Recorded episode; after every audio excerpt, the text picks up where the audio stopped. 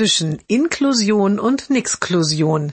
Jeden Montag eine neue Geschichte im Blog von Kirsten mal zwei. Heute Sommer Special 5. Im linken Bild zwei Nixklusionsmännchen. Eins sagt zum anderen, echt? Mit dem Fahrdienst dauert es anderthalb Stunden in die Schule?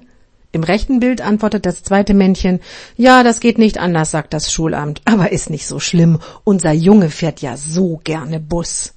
Im Bild sieht man einen Bus mit einem Kind darin.